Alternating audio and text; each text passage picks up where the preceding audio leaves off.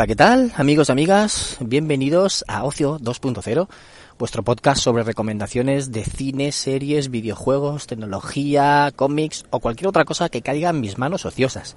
Yo soy David Bernat, Bernie, y estoy aquí para recomendaros hoy una serie. Y os voy a hablar de una serie de Netflix española que hemos terminado de ver hace poquito. Y se trata de Valeria. Valeria es una serie que, consta de dos temporadas y que la segunda se ha estrenado hace poco, hace relativamente poco, en la plataforma. Y te cuenta la vida de, de una chica que se llama Valeria eh, y que es escritora.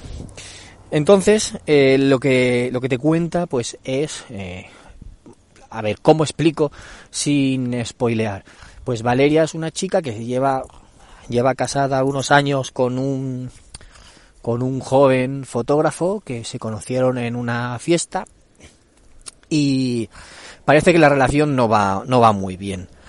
No, les falta pasión, les falta sexo y, y entre medias de, de esta época mala, pues conoce a otro chico que se llama Víctor eh, y que, pues, que, que le despierta mariposillas a, a la protagonista y empieza a despertarle sentimientos que no sentía en su relación. Entonces, pues cuenta un poquito toda su situación. Y a la vez, ella lo que hace es contar toda su historia en una novela que es la que está escribiendo durante la, la temporada. ¿no? La temporada, las dos temporadas, bueno, no, no, no cuento más detalles por si alguien no la ha visto. Pero es una serie de los capítulos duran unos 45 minutos, no es larga, creo que eran temporadas de 8 episodios y, es tono bastante de humor, tiene algo, un poco, alguna escena, algún, en algún momento un poco de, de drama, pero es más bien humor, fresca. Es una serie muy fresca, se ve muy rápido, es, es muy cómoda de ver, entretenida, divertida. Y, y, yo creo que os va a enganchar porque todo el mundo con el que hablamos le gusta mucho. Y tiene ese, esa característica que tiene las que tienen las buenas series y es que los personajes te enganchan.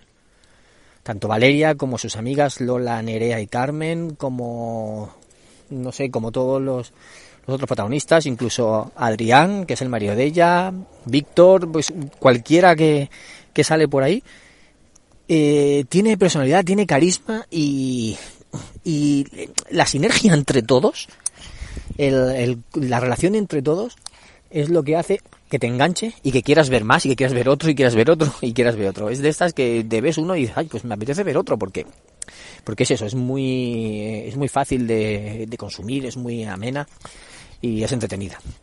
Luego tiene otra característica que eh, en algunos momentos pues tiene escenas subidas de tono, ¿vale? Tiene tiene escenas de sexo, no es explícito, pero sí que tiene contenido para, para adultos, no es en absoluto para, para niños ni para jóvenes.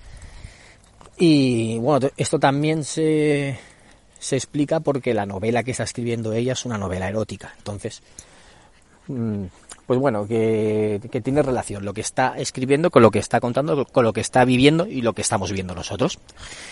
Y una característica más que, que me ha resultado curioso, bueno, no es característica, es es un aspecto que tiene que es como si juntases Sexo en Nueva York con el diario de Bridget Jones.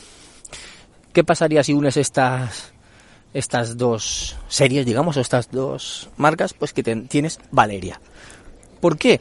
Pues porque el Sexo en Nueva York es por la relación que tiene ella con sus amigas. Son cuatro amigas que viven en la, en la capital. En este caso no es Nueva York, sino que es Madrid pero que se juntan mucho, quedan para tomar algo, para comer o para cenar, se cuentan todos, tienen mucha complicidad entre ellas, son muy buenas amigas. Está una que es, digamos, más adicta al sexo, otra que es, que lo es más al trabajo, otra que es más normal y luego está la protagonista que es escritora. Muchas similitudes con, con en Nueva York. Y luego, ¿por qué el diario de Bridget Jones? Pues porque Valeria es insegura, eh, le gusta hablar mucho, también piensa mucho, es torpe, eh, a veces me trapata, bastantes veces me trapata. Entonces es como si estuvieras, estuvieras viendo a Bridget Jones. Entonces es, pues eso, el diario de Bridget Jones en como si estuviera en Seso, Nueva York, pero en España. La verdad es que si os gusta, si os gustan esas dos, esos dos títulos que os he dicho, pues esta os va a gustar seguro. Eh, es muy española la, la, serie, pero ya digo, muy, muy actual, muy fresca, muy cómoda de ver. Y yo creo que le, os va a gustar a todos, le va a gustar a todo el mundo. Así que aquí os dejo mi recomendación. Espero que os guste, espero que la veáis y que me dejéis comentarios si, si la habéis visto. Y nada, despido el programa. No olvidéis suscribiros, sea en la plataforma que sea, y compartir los audios y darle like si podéis, o cinco estrellas en iTunes, porque todo eso me ayuda a crecer un poquito y a llegar a más gente y que más gente pueda escuchar todas estas recomendaciones. Un saludo de Bernie y nos vemos en otro episodio de Ocio 2.0. Chao.